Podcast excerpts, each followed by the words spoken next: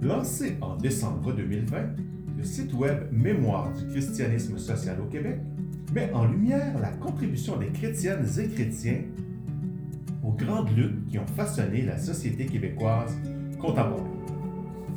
Ce balado se propose de prolonger et de compléter les réflexions et dossiers de synthèse présentés sur le site mcsq.ca. Donnant la parole à des actrices et acteurs de la mouvance sociale chrétienne. Le balado Voix du christianisme social est une production du Centre Justice et Foi. Il est rendu possible par le soutien financier de la Congrégation des Sœurs de Sainte-Anne et de la Fondation Lucien Labelle. Figure méconnue de la mouvance sociale chrétienne des dernières décennies, Laurette Langlais a pourtant joué un rôle important en pastoral social dans la grande région de Montréal. Membre de la communauté des Sœurs du Bon Conseil de Montréal, dont elle a d'ailleurs été la supérieure générale, Laurette Langlais a été responsable de la pastorale sociale du diocèse de Saint-Jean-Longueuil de 1986 à 1992 sur la rive sud de Montréal, même si ses engagements remontent à bien avant. Elle a ensuite été directrice du CSAI, le Centre social d'aide aux immigrants à Villemar, dans le sud-ouest de Montréal tout en multipliant les engagements sociaux et féministes au sein de l'Association des religieuses pour les droits des femmes, entre autres. Dans la foulée du centième anniversaire des Sœurs du Bon Conseil de Montréal et du 75e anniversaire du CSAI, nous avons voulu revenir avec elle sur son parcours d'engagement. Lorette Langlais, bonjour! Bonjour! C'est un immense bonheur de vous recevoir et de revenir sur vos engagements D'ailleurs, trop peu connue. Lorette Langlais, vous êtes religieuse, membre de la communauté des Sœurs du Bon Conseil, un institut religieux fondé il y a 100 ans par Marie Gérin-Lajoie. Pour le bénéfice de nos auditeurs, pourriez-vous revenir sur votre trajectoire spirituelle et citoyenne? Comment êtes-vous entré en contact avec les Sœurs du Bon Conseil et qu'est-ce qui vous a attiré personnellement euh, dans le charisme de cet institut religieux? Bien, à part mon éducation familiale, j'ai étudié chez les Sœurs de la Congrégation Notre-Dame, qui était un féminisme modéré. Mais elles nous donnaient toujours la, chance d'être une femme accomplie, puis qui avait un rôle dans la société. Alors après, puis je me, préparais aussi à faire de l'enseignement parce que je trouvais que c'était, au plan social, c'était une, étape importante. Alors, euh, à un moment donné, après avoir enseigné un an à la commission scolaire de Montréal, j'ai pris, pris rendez-vous avec Marie Gérin Lajoie. Alors là, j'ai rencontré une femme très simple, euh, joyeuse, puis elle, était convaincante. On, on, sentait que l'engagement social pour elle, c'était très important. Alors, elle, elle présentait l'éducation puis l'animation, pas mal ensemble. Alors, puis je trouve, moi, moi j'avais été congréganiste, j'avais fait de l'action catholique. Alors, euh, j'avais un appétit pour la vie spirituelle, mais aussi pour, pour, pour l'action. D'ailleurs, même, même laïque, on visitait les familles, puis on, on, aidait les, gens. Pour moi, c'était important que mon engagement, ne soit pas juste spirituel, que ça soit avec, avec le monde. Et j'ai senti ça chez Marie Gérin Lajoie. On ne travaille pas tout seul, on travaille avec le monde. Et, et contrairement à d'autres, à d'autres congrégations, ben, on pouvait aller dans, dans des quartiers. Les, maisons étaient plus petites. Il n'y avait pas le grand couvent que j'avais connu dans, dans mon éducation. Alors, je trouvais ça intéressant. Alors, en 1953, j'ai décidé d'entrer dans la communauté. Et puis toujours, j'ai comme euh, euh, jamais été déçue. Comme j'avais la spiritualité messienne, je me trouvais bien. Et euh, Marie Gérin Lajoie nous lisait les journaux tous, tous les matins. Puis ça me rappelait mon père, qui lui lisait le devoir. Alors, je trouvais que c'était incarné dans la réalité. Alors, c'était un peu ça qui, qui a fait que j'ai pas été déçue par la vie religieuse, puis j'ai toujours trouvé euh, le, fait d'être ensemble, l'aspect communautaire, pour moi, c'était important parce que dans ce temps-là, il y avait des instituts séculiers. Mais je trouvais que pour soutenir notre engagement, un groupe, c'était important. Vie, communautaire, contemplative dans l'action. Euh, Langlais, euh, donc la fondatrice de votre communauté a fait de l'engagement pour la justice et la solidarité avec les exclus euh, le cœur de la présence au monde des Sœurs du Bon Conseil. Et le tout étant, on l'a vu tout à l'heure, donc indissociable d'un parti pris pour les droits des femmes, comme sa mère avant elle, hein, au sein de la Fédération nationale Saint-Jean-Baptiste, la première association féministe canadienne-française.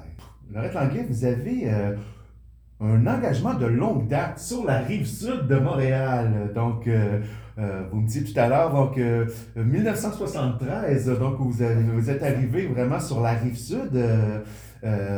Donc, euh, éventuellement, on en parlera tout à l'heure. Donc, vous, êtes devenu responsable de l'Office de la pastorale sociale du diocèse de Saint-Jean-Longueuil, euh, qui portait le nom magnifique de Service diocésain de la promotion humaine. Mais revenons un peu dans le passé.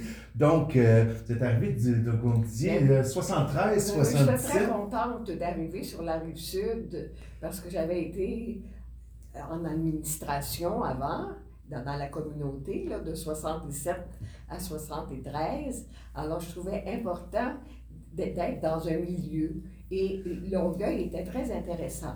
Mais nous autres, on était du côté de Ville-Jacques-Cartier. Et la, communauté, d'ailleurs, avait commencé là en 1961. Alors, euh, là, on a vu comment le milieu était très différent de Longueuil. Hein.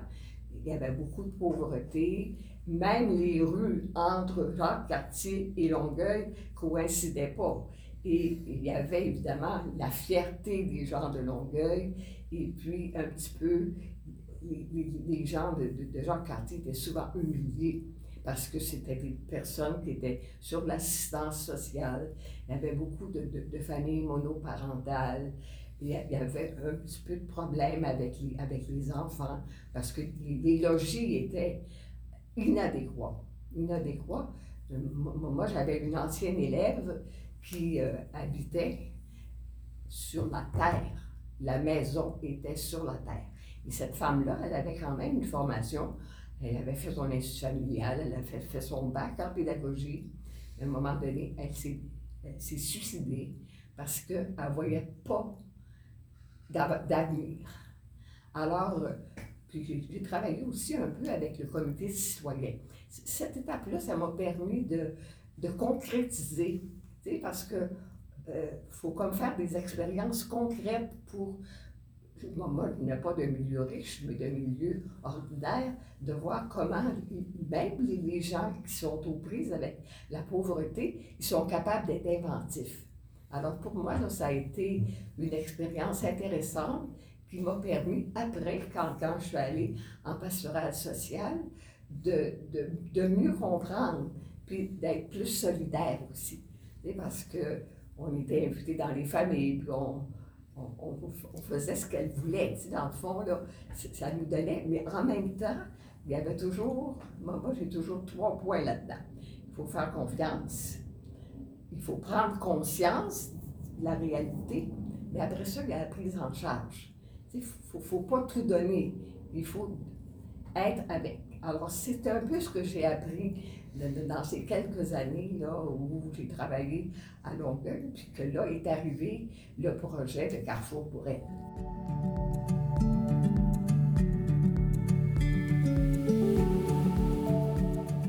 J'évoquais tout à l'heure donc euh, le parti pris pour les droits des femmes de votre fondatrice, mais aussi de sa mère. Euh, l'un de vos premiers engagements sociaux et religieux, par, ailleurs, avoir été en parfaite cohérence avec les intuitions prophétiques de votre fondatrice. Donc, au milieu des années 70, euh, la violence conjugale cesse d'être considérée comme une affaire purement privée pour devenir enfin un enjeu de société, pour ne pas dire de santé publique. C'est dans ce contexte que sera fondé le Carrefour pour elle, le tout premier refuge pour femmes violentées, longtemps dirigé par Thérèse Dallaire Laplante.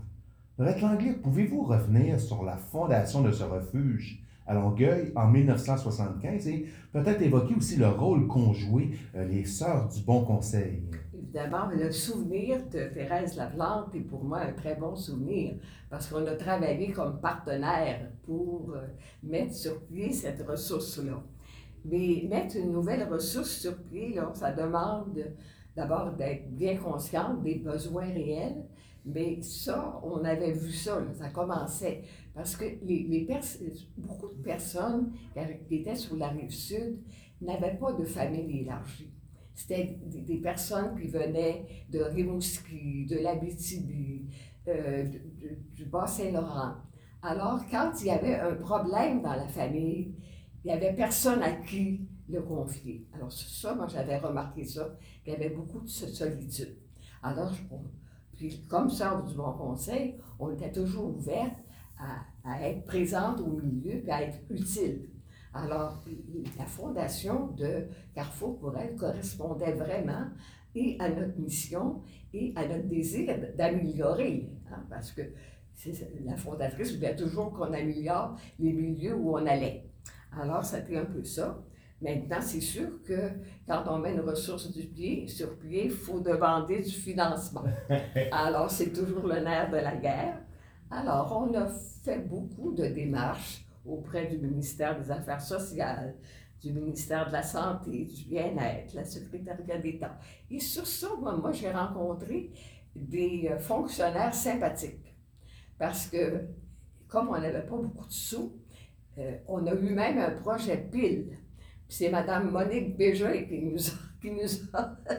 Alors, euh, tu sais, moi, des fois, les fonctionnaires, on n'est pas toujours d'accord avec eux, mais quand on est capable de collaborer, ils, deviennent très sympathiques, ils deviennent à comprendre la cause. Parce que c'est ça l'important.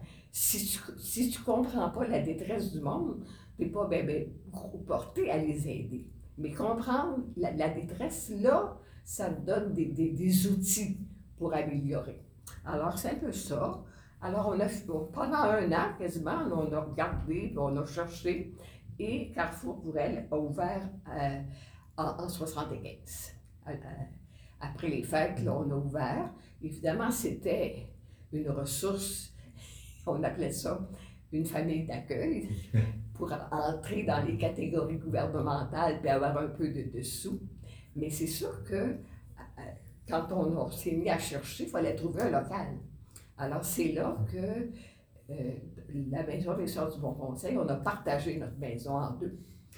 Alors, euh, on a offert cinq places pour femmes et enfants. Puis il y avait même une grande salle aussi où, de temps en temps, on invitait à, faire des activités euh, plastiques, là, parce qu'il fallait donner aux gens la chance de, de sortir de leurs problèmes, là. aller chez l'avocat, est-ce qu'on va se séparer, est-ce que pas? Il fallait de temps en temps leur offrir un peu de loisir de, création. Alors, on, faisait ça avec, elle. Puis, la communauté était contente de collaborer et on a eu énormément de collaboration du milieu. Et là, les communautés religieuses, les... Euh, quand c'est une œuvre commune, quand le milieu est prêt, ça va beaucoup mieux. Il faut, faut, comme intéresser les, les, gens à la cause. Alors là, après ça, les gens sont capables de, collaborer. Mais évidemment, on, a même des sœurs du Bon Conseil qui ont travaillé comme travailleuses sociales pendant quelques années. Et, euh, moi, moi j'étais gardienne de nuit, puis responsable de l'aménagement. Euh, mais euh, moi, j'ai trouvé ça très intéressant. Les fins de semaine, on, on était tout seul avec la clientèle. Puis, ce que je remarquais, c'est que nous autres, on, à ce moment-là, maintenant, les, les, messieurs ne sont pas bienvenus dans les centres d'hébergement. Mais à ce moment-là, le mari pouvait venir. Mais évidemment, il était sur surveillance. Puis il était d'une gentillesse extrêmement. Alors ça me prouvait que euh, souvent dans le monde, on ne peut pas imaginer qu'un monsieur très chic puisse être un, agresseur ou, pratiquer la violence familiale. Mais j'ai appris ça. Mais on, avait une, on avait une sorte du bon conseil qui était travailleuse sociale. Elle, elle était excellente pour le, monsieur se sentait accueilli, mais en même temps, il ne demandait pas de voir sa femme et ses enfants. Alors, euh, non, ça a été une, aventure communautaire intéressante. Puis, ça a permis, euh, en 78, d'aller plus loin. Parce que moi, en 77, j'ai dû cliquer. Alors là, c'est beaucoup trop petit pour faire l'œuvre qu'on voulait. Alors, ils ont pu acheter un presbytère sur la rue Brébeuf. Et depuis ce temps-là, mais évidemment, la violence familiale n'est pas terminée. On, sent ça avec les féminicides. Mais je pense que la population est plus consciente des, danger. Puis même la population, les, prêtres surtout. parce que c'est. Ils ne s'imaginent pas ce que c'est. Alors, on, on, on essayait de les former, de les mettre au courant.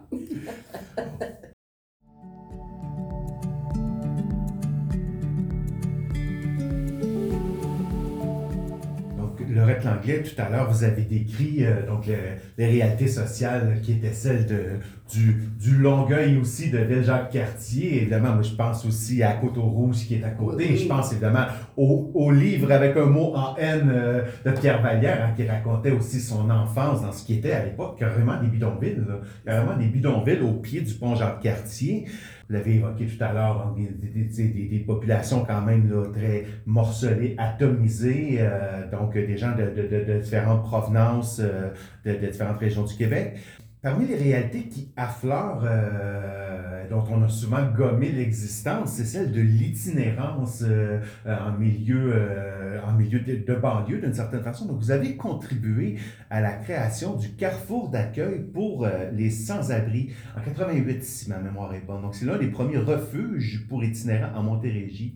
Euh, pouvez-vous nous revenir sur euh, cette, euh, cette fondation et le rôle que vous, vous y avez joué, vous et votre communauté? Ben, c'est sûr que quand on visitait Longueuil, quand on fait de l'analyse sociale un peu de temps en temps, on organise des, des groupes pour visiter, voir que c'est une ville locataire, voir que le transport est, est, pas bien ajusté, tout ça. Alors, en voyant ça, on allait dans des centres d'achat, on se rendait compte qu'il y avait des, jeunes itinérants. Ça, quand tu disais ça, tu pensais qu'on rêvait. Mais de plus en plus, on voyait que c'était plutôt des jeunes. Ça ne ressemblait pas à Montréal puis au refuge Merlin, C'était très, très différent, mais ça nous interpellait quand même.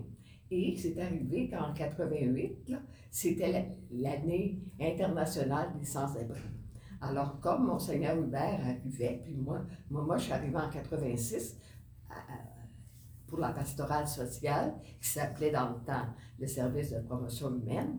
Alors là, il, m'a confié un peu de, regarder ça avec d'autres. Hein. Alors, euh, j'ai fait comme je fais d'habitude. J'ai regardé, bon, il y a un besoin, qui on peut aller, aller chercher. Alors, comme c'était l'année internationale des sans-abri, il y avait des, des, des, sous au bout. On pouvait faire appel à, au gouvernement pour aider la cause, la cause des sans-abri. Mais à part de ça, quand tu mets une ressource sur pied, il faut faire les patentes, il faut, il faut trouver l'endroit. Et ça donné que nous autres, les Sœurs du Bon Conseil, euh, avant, ça, a été une maison de formation, mais là, il n'y avait pas grand monde à former. Alors, on, on, a offert la maison pour commencer ce projet d'hébergement des, des, des Au début, on n'était pas fixé juste monsieur. On disait hommes et femmes. Mais à, très peu, on, après ça, on a décidé que les femmes avaient quand même plus de ressources que, que, des, que des hommes pour être hébergés. Puis c'était plus facile. Alors, euh, après, on a quand même travaillé beaucoup. Et comme la maison, c'était pas une maison, euh, c'était une maison en, carton quasiment. Alors, il a fallu faire appel au groupe de ressources techniques, à, à tous les services d'habitation du Québec, parce qu'ils ont vidé, on avait du calcaire, alors ils ont vidé le plancher, Puis ça a été beaucoup, beaucoup de travaux, mais en même temps, ça devenait une œuvre communautaire parce que tout le monde autour s'intéressait à ça. Alors, ça, c'était... Puis, on a eu beaucoup, beaucoup de collaborations. Même les, les frères de, la charité, ils fermaient la, la, maison Trieste à Montréal. Puis, il y avait des meubles, il y avait tout ce qu'il fallait. Alors, eux autres, on a déménagé ils nous ont aidés beaucoup pour l'ameublement. On a été aidés énormément, hein.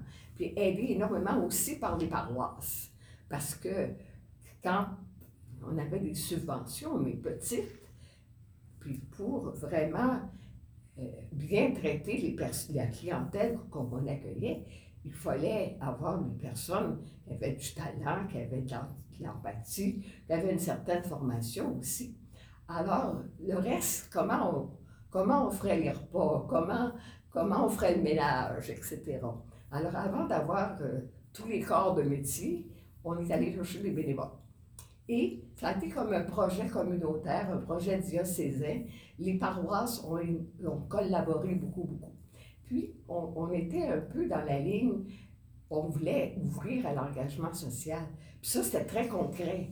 Alors que, que les, des équipes arrivaient le dimanche avec leur lunch, puis partager avec, avec les itinérants, connaître un peu leur, leur trajectoire. Ça, ça donnait beaucoup de... ça donnait du sens.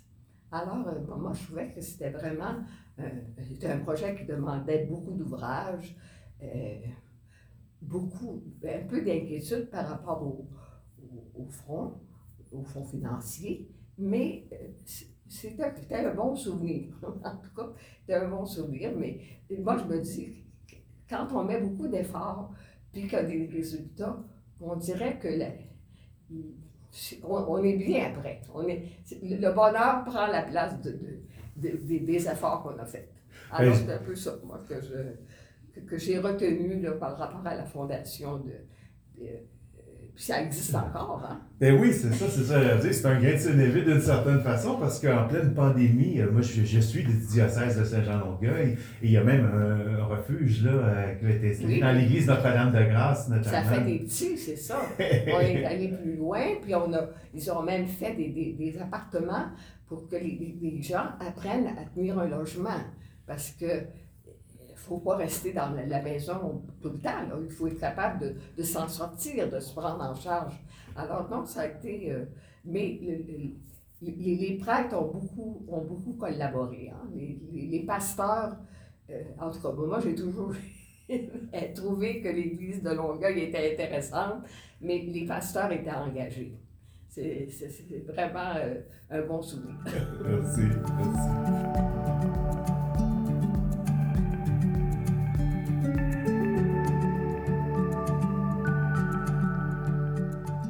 Laurette Langlais, votre travail pastoral sur la rive sud a coïncidé, vous l'avez évoqué tout à l'heure, avec l'épiscopat de Monseigneur Bernard Hubert, qui était bien connu déjà pour ses engagements sociaux du temps où il était à Saint-Jérôme. Euh, donc, euh, mais aussi pour son euh, appui aux revendications des féministes chrétiennes. Il avait d'ailleurs été interpellé en ce sens par Rolande Parot, qui était directrice des communications à l'époque du diocèse de Saint-Jean-Longueuil, et qui était aussi la cofondatrice donc, du réseau Femmes et Ministères, euh, qu'elle a cofondé avec votre consoeur Gisèle Turcot, ce qui a mené à la création du réseau des répondantes diocésaines à la condition des femmes. Lorette Langlais, quelle place ont occupé les solidarités avec les femmes et les groupes féministes dans vos engagements pastoraux? En fait, dans le service de promotion humaine, il y avait le volet engagement social, mais il y avait le volet soutien à la condition féminine, parce que les répondantes existaient depuis 1981. Mais euh, au, diocèse de Saint-Jean-Longueuil, c'était très vivant, parce que dans chaque région, il y en avait une répondante. Et, à peu près quasiment tous les mois, on avait une rencontre de formation pour se donner des, outils, pour partager nos expériences. Parce que je me dis, le travail pastoral se fait avec des prêtres aussi. Et euh, il faut que la, femme prenne toute sa place. Mais moi, ce que j'ai observé là, dans le diocèse au moment où j'y étais, euh, les, les prêtres étaient fraternels.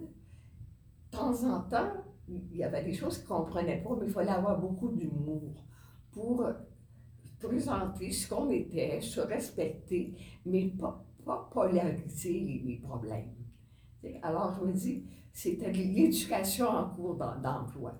Puis, moi, j'ai toujours été très à l'aise de, de- de donner des sessions même avec un prêtre. Il plaçait les chaises autant que moi. hein.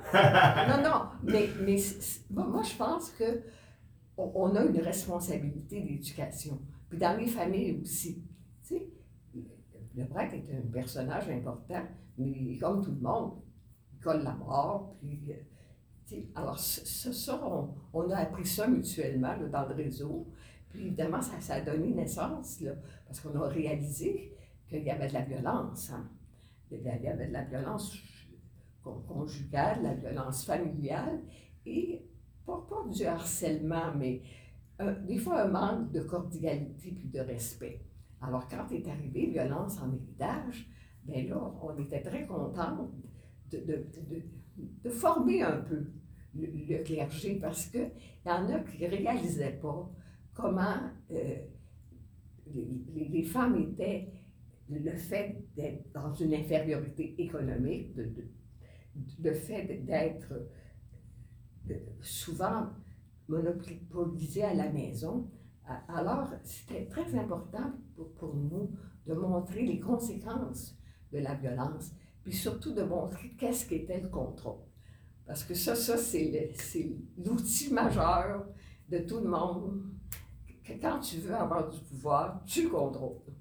Alors, on, on essayait d'expliquer ça, puis de, de trouver des, des solidarités avec les prêtres pour qu'ils comprennent le rôle des maisons d'hébergement.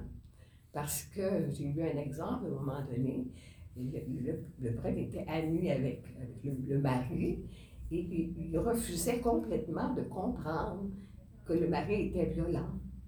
Alors, euh, il allé, euh, il- ça, ça a même tragiquement parce qu'elle était dans une maison d'hébergement et puis euh, le, le- curé a décidé qu'elle devait revenir au foyer comme une bonne madame. Et puis, elle est retournée à la maison d'hébergement et il l'a tuée. Ça, c'était tragique. Mais tous les féminicides que j'entends, je pense toujours à cet exemple-là. Parce qu'on l'avait rencontré, puis on lui avait expliqué que euh, la, violence, là, l'emprise, là, c'était très important. Puis puis il fallait euh, euh, cesser le, le contrôle. Mais ça ne cesse pas comme ça. en tout cas, c'est l'e- c'est l'exemple, mais euh, je pense que c'est allé plus loin parce que j'ai quitté le diocèse en, en 92. Mais on avait quand même fait, du travail, mais c'est pas fini. Hein? C'est pas fini parce que la pauvreté, euh, l'insécurité, la peur, ça, ça joue toujours. Et puis, euh, c'est dans toutes les classes de société. hein. À Carrefour pour elle, moi, j'ai reçu des, femmes de médecins, des femmes d'avocats, puis des femmes de policiers. Alors, je me dis, euh, c'est vraiment un problème social. Qui- le gouvernement essaie d'en prendre un peu plus. Là, m'a réjoui quand, quand euh, M. Charest a décidé de donner 50 000 pour les enfants témoins. Je trouvais qu'on on commençait à comprendre le problème. Il y a eu l'électrochoc, évidemment, de, de la Polytechnique, puis aussi Ben, ça, vraiment, donc, toutes ces affaires-là qui ont vraiment, euh, je pense, braqué les projecteurs. C'est ça.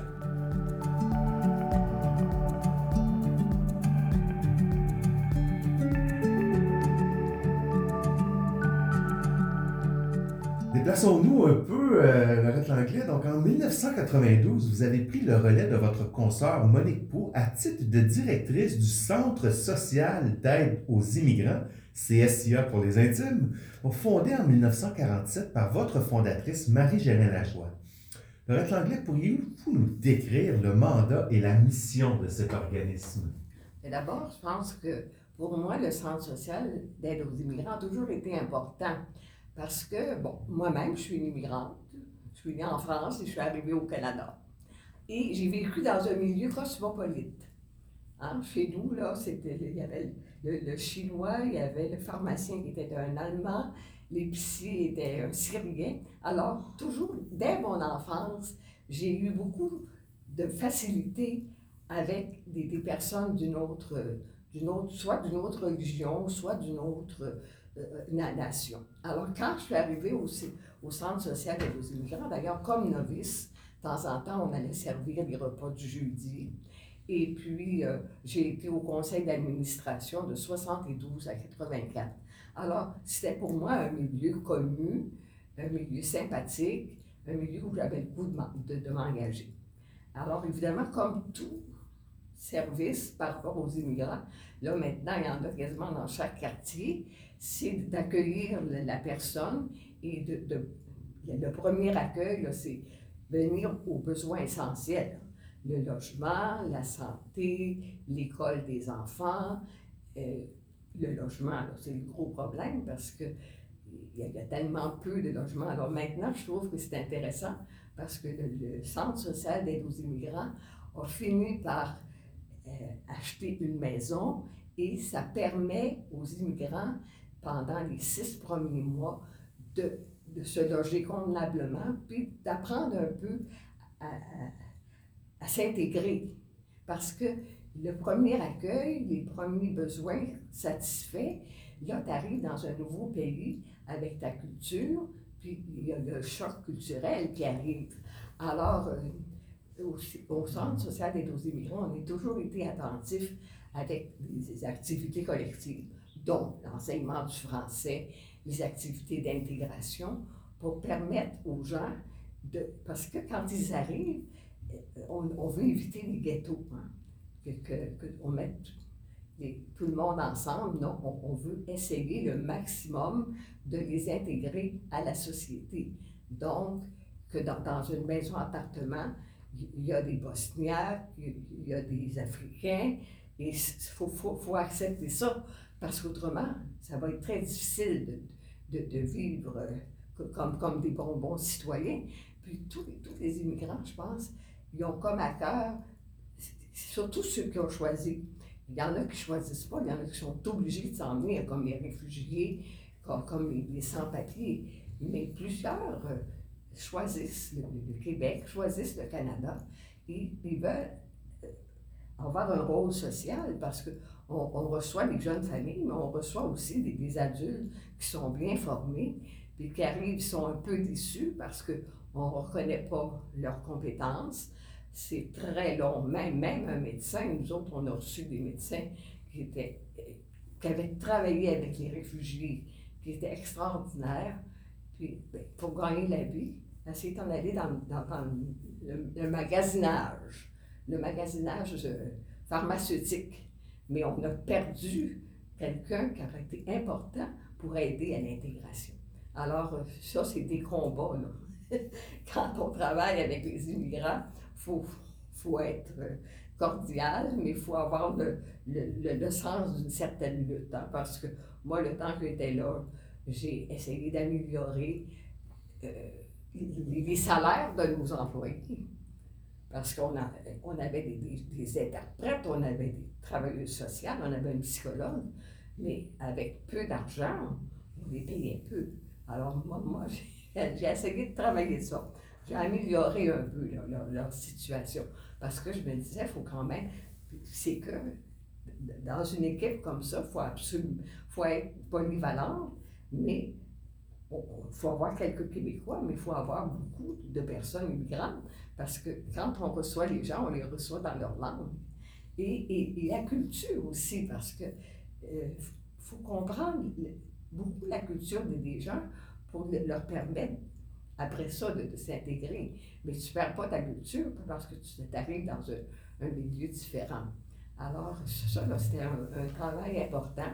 Puis, il y avait le jumelage. Puis ça, malheureusement, le, gouvernement n'a pas toujours reconnu la valeur du jumelage. Il reconnaissait ça pour des bénévoles.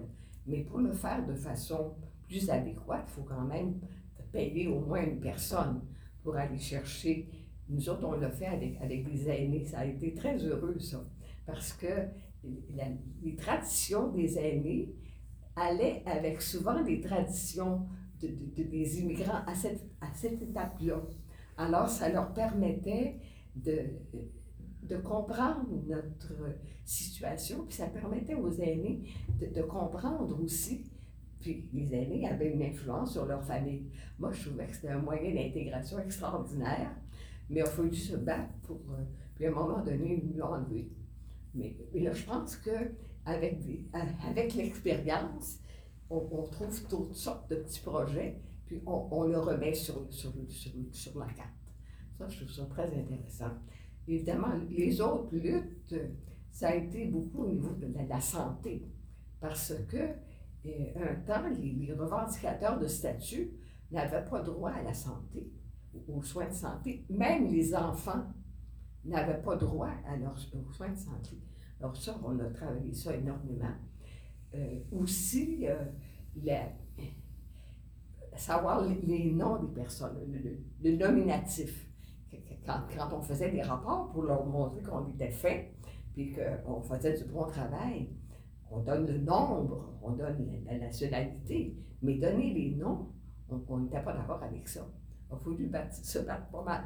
Parce que euh, quand est arrivé l'informatique, c'était beaucoup plus facile de, de- de trouver les noms. Mais nous autres, on, en tout cas, je ne sais pas où vous en sont, là, ça fait longtemps que j'ai quitté, mais on a, on a. Puis, on a beaucoup travaillé aussi avec, avec les fonctionnaires. Parce que pour faire avancer les statuts, il faut vraiment faire appel à des fonctionnaires complices, qui comprennent, qui sont, qui sont capables de dépasser un petit peu le, strict. Combien d'A- d'ADN on a payé pour, pour, pour, les, pour les familles, pour les enfants.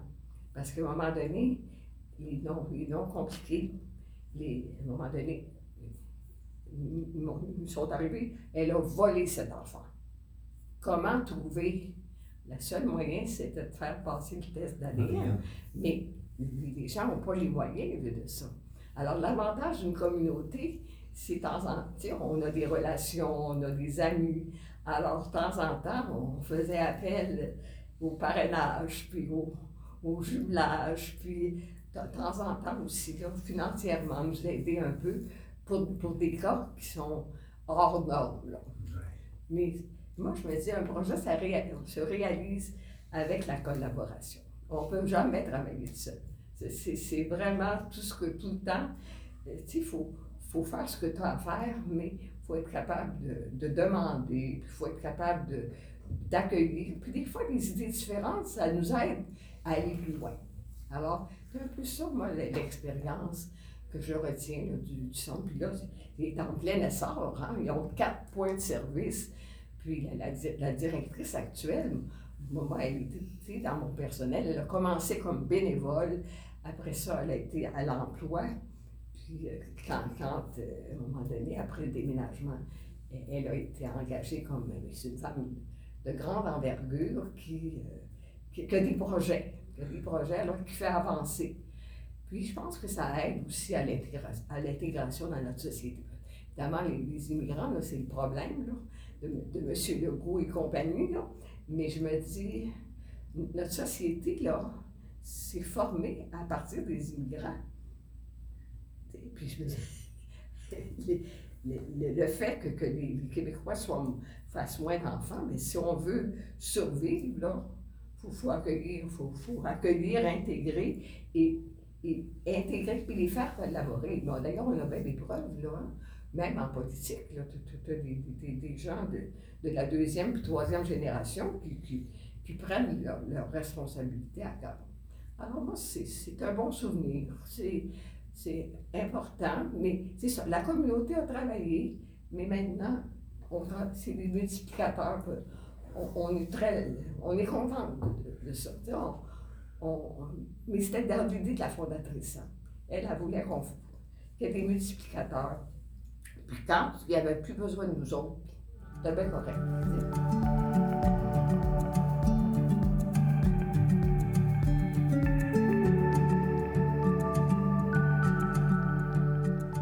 Une belle pollinisation, justement. On a parlé de parabole du semeur tout à l'heure, en tout cas du grain de s'élever, mais c'est un peu la même chose par ailleurs. Euh, j'avais presque envie euh, de, rappeler aussi que vous avez été pendant plusieurs années donc, euh, au conseil d'administration du Centre Justice et Foi, et donc dont, le secteur Vivre Ensemble a longtemps été irrigué aussi par cette collaboration avec les Centres du Bon Conseil. oui, c'était en même temps, c'était intéressant parce que je me dis, les, activités du centre allaient absolument dans la ligne de nos intérêts. Tu sais, toute, la question de la laïcité, toute la question des, immigrants, ça allait dans, notre ligne. Hein. toute la question du, catholicisme social, c'est vraiment dans la, voie d'avenir, à mon avis. Alors, euh, j'ai trouvé ça bien intéressant d'être proche du centre justice et foi. Donc, Lorette Langlais, euh, les enjeux liés à la promotion de la paix, pluralisme, mais aussi d'un vivre ensemble harmonieux, on vient de le voir tout à l'heure avec le CSAI, donc semblent avoir été au cœur de vos engagements des dernières années, sans d'ailleurs cesser de défendre les droits des femmes comme vous l'avez fait en 2016 en dénonçant avec d'autres les conditions horribles qui prévalaient à l'établissement de détention Leclerc euh, à Laval. Euh, Langlais, quel héritage aimeriez-vous transmettre aux générations ascendantes de chrétiennes et chrétiens engagés socialement? Moi, je pense que c'est un héritage collectif. On a toujours travaillé avec les gens. Alors, les enjeux, je regarde l'action communautaire, par exemple, on a toujours été en lien avec beaucoup d'organismes. Alors, je pense que c'est un peu notre, notre héritage. Puis de temps en temps, bien, on, va, on va les aider financièrement. On va les aider en, étant participante à un conseil d'administration. Probablement qu'au niveau de la communauté, là, quand on va, on n'est pas très nombreuses, on va peut-être euh, faire notre testament communautaire.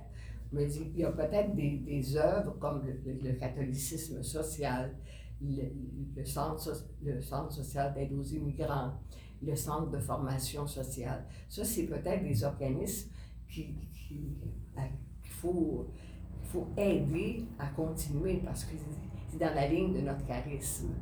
Mais je me dis, on a toujours été proche de la société, proche des problèmes sociaux. Alors, au fur et à mesure que la vie évolue, bon, la, la paix, par exemple, et je me dis, c'est un gouffre sans fond, ça. Alors, il faut être en lien avec des organismes pour voir que si financièrement on aide, que ça soit efficace. Mais je ne vois pas, moi personnellement, je me dis ça va être un héritage communautaire, ça va être collectif. Puis, il, est commencé. Je trouve qu'il est commencé. puis, que ça aille dans, dans, la ligne de la justice, que ça aille dans la ligne de la promotion des femmes, que ça aille dans la ligne du communautaire. Euh, maintenant, il y a un élément nouveau qui, est arrivé avec l'environnement, de, conserver la terre. Mais ça, ça, on était moins formé à ça. On, s'ouvre à ça. Puis on, je pense que c'est de l'avenir pour, pour les jeunes. Alors, financièrement, on peut aider des organismes qui s'occupent spécialement de, de, ça. Parce que là, avec la moyenne d'âge qu'on a, à part écrire, donner, suivre, suivre les, nouvelles, prier. Je me dis, nos pistes d'action sont, sont, moins larges. Mais moi, je fais confiance aux gens. Puis je me dis, ben, on parle encore avec le monde, alors ça, ça nous permet de, de continuer l'engagement social de façon différente. Vois-tu, il, y a toute une, ligne avec l'art qui, qui, se, révèle. On moi, je suis partie, pas du tout, mais je trouve ça intéressant que, que, que, l'artiste, que, que les, arts visuels servent dans, dans, dans bien des secteurs, puis ça permet d'ouvrir. Alors, moi, je reste ouverte à ça, mais je n'ai pas fait encore mon testament.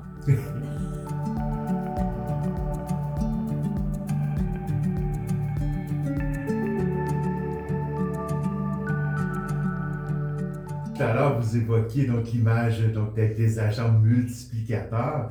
Euh, j'évoquais aussi l'image peut-être des pollinisateurs. Donc, euh, voilà, ce qu'on peut se souhaiter collectivement, c'est que voilà, ces grains de pollen euh, féconde la terre un peu partout et que, voilà, les petites pousses, comme l'aurait dit euh, Guy Paiement, des petites pousses, euh, voilà, donc, euh, prennent racine et euh, rendent notre monde Il meilleur. faut, faut continuer d'écouter les nouvelles. Oui! Parce que moi, c'est essentiel à la prière. hein. Moi, je me dis, si tu veux vraiment prier, il faut, que tu- que tu sois présente au monde. Alors, je trouve que les, les nouvelles, les, les, les projets, il faut, faut rester ouverte à ça. Le mystère de l'incarnation d'une certaine façon. Ici et maintenant. Les pieds sur terre, mais l'esprit tourné vers le très haut. Notre fondatrice, l'image préférée, c'était se promener dans le monde en tenant la main de Dieu. Wow. Mais c'est pas elle qui l'a dit, c'est un jésuite. Mais moi, quand, quand je la regardais, je trouvais que vraiment, c'était c'était vraiment le- l'image qui, qui- m'inspire encore. Anglais, merci infiniment.